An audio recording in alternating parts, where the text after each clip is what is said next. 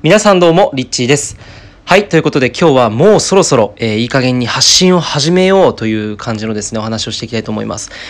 えーっと、まあ、この、今僕の音声を聞いている方もですね、えー結構こう一日の中で SNS を使っている時間結構長い方がほとんどなんじゃないかなっていうふうに思うんですね。でこれからの時代やっぱりこのほとんどの人がやっぱり今こうインターネットに触れている時代ですよね。ってなると本当にこの先、えー、とこの社会の在り方っていうのも今すごい変わってきていて終身雇用っていうのがもうこれから絶対ないっていうふうに言われているまあ大、えー本当に大手のね企業とかも、えーリストラをしているようなそういった状況の中でじゃあこれから、えーどういうふうに生き延びるんだいっていう話だと思うんですよ。でまあその生きどういうふうに生き延びるかっていう方法は、えーもしかしたらね、えーたくさんねあると思うんですよ。いろんなその業界のいろんな人たちがいろんなその成功法だったりっていうのをあの発信しているのでそれはねそういう人たちにを参考にすれば、えー僕はいいと思うんですけどただじゃあ全員に共通していることって何なのかっていうところが、まあ、今回ねこの発信っていうところだなっていうふうに思うんですね。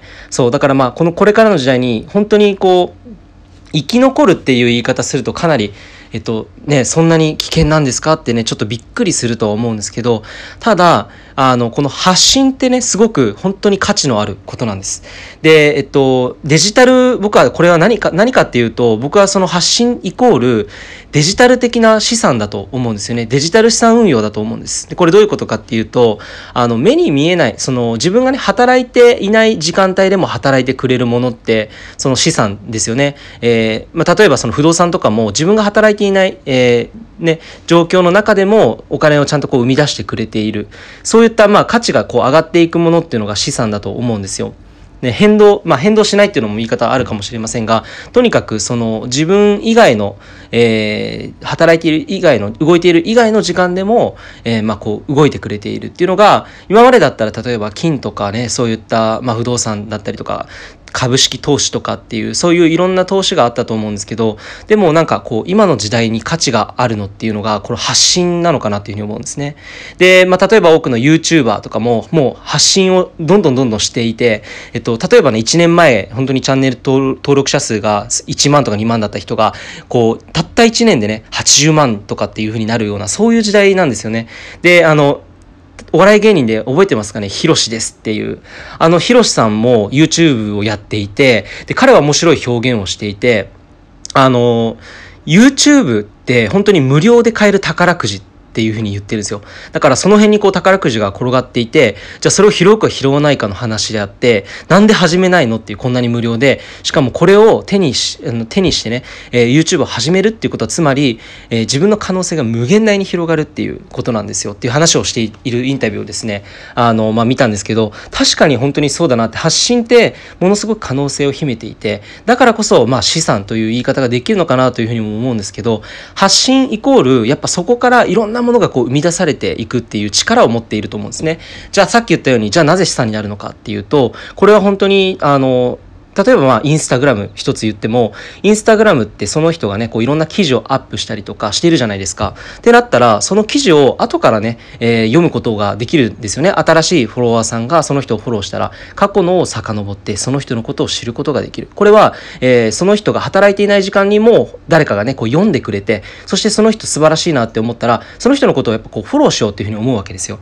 でフォローするってなるとどういうことかっていうとやっぱりそのまあファンというかねそういったお客さんになってくれるのでやっぱりその人の活動を応援してくれたりするっていう意味ではまあそのかなり大きなそういった資産大きな価値になるわけです。なぜならば今までっていうのはその会社が例えばこういうサービスを持っています。じゃあそのサービスを大好きな、ね、お客さんが購入してくれますってなってそれがこう利益を生んでえこういうふうにえ経済っていうのは回ってきていたと思うんですよね。皆さんがもう周りに今部屋にな部屋の中でこれを聞いていたら周りにあるもの全てえ商品サービスだと思うんですよ。なのでえこういったテーブルだったり椅子とかも全部そのものを販売して成り立っていてそれを好きな人が買うわけですよね、まあ、そんな風に成り立っているのが今だったらオンラインに切り替わっている。だから本当にそういうふうに分かりやすく言うとそういうことでだからオンライン上でなその何が価値になっていくのかっていうと今までだったらその物理的なものが、えー、価値になりやすかった時代だけど今はこれからは、えー、物からどんどんこうオンラインだったりこう移行してるわけですよねオンラインとかこういったあのインターネットの、ね、中の世界ということですよね。なので、えーまあ、発信をすることから、えー、これからの新しい波に乗っていくことができるっていう、まあ、本当に発信イコール、えー、これからの時代の、えー、扉だというぐらい、えー、この発信というのは大事だというふうに僕は思います。でもしまだ、発信されていない方がいたらぜひですねあの本当にこれダメあなんだろうなこうだだダメ元っていうよりかはあの自分でこれあんまり発信しても面白くないだろうなとか発信するの恥ずかしいなとかなんかどうせ自分がやったって誰も見ないんだろうなとかっていうふうに思うと思うんですよ。ただ僕もこのヒマラヤチャンネルを始めた時っていうのはちょうど今から1年と数ヶ月前ですねまだそれぐらいしか経ってないんですけどやっぱり最初はランキングにも入っていなかったですねランキングで言うと例えば100位以内の中に入っていなかったわけですよ。フォロワーも0人からスタートして、えー、恐る恐るねこう自分の音声をね撮ってみて自分の声聞いたらわあなんか変だなとかって思いながらやってみたところ今は本当に1100人ぐらいの方がフォローしてこれ聞いてくださっている、えー、っていう中でやっぱりこう発信し続けるっていうことが自分にとってのその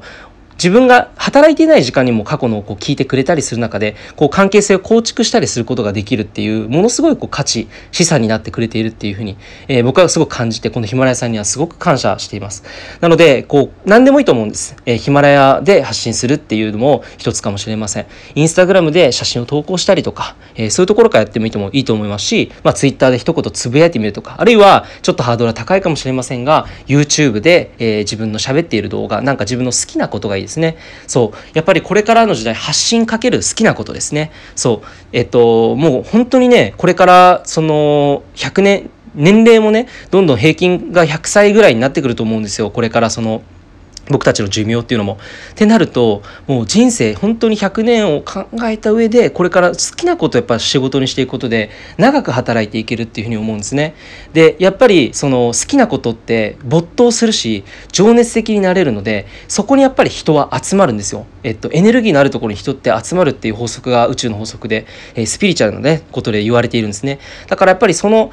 その人が大好きなことをやっている YouTuber とか見るとこれ本当に一目瞭然というかねあの明らかにその人の好きな世界観を発信している人にはかなり濃いファンがついていたりものすごいたくさんの人がねファンになってくれているんだと思うんですよ。だからやっぱりまずは好きなこと何なのかっていうところからね、えー、自分にね、えー、確認してみてください。是非あなたの好きなことは何なのか。じゃあそれをどういう形で発信していくのかっていうところをですね決めていくと、えー、もうねアカウント作成して発信スタートできるのではないでしょうか。ということで、えー、ぜひですねこれからの時代どういうふうに、ね、なっていくかっていうのを全く先も読めません、えー、本当に会社にね就職しても安泰っていうことはもうこれから時代では本当にありえないです。だから自分でやっていくっていうこのマインドセット一人一人が起業家である一人一人がフリーランスっていう考え方が、えー、すごくですねこれからの時代を乗り越えていくための一つの、えー、鍵なんじゃないのかなというふうに思います。そのためにも発信からスタートしていくっていうのは、えー、もうやっぱりこれが一番いい最初の方方法なのかなというふうに思いますのでぜひですねこれを聞いていいなって思った方、え自分もそろそろ発信始めてみようかなって思った方はですね、えー、ぜひ始めてみてください。ということで、リッチーでした。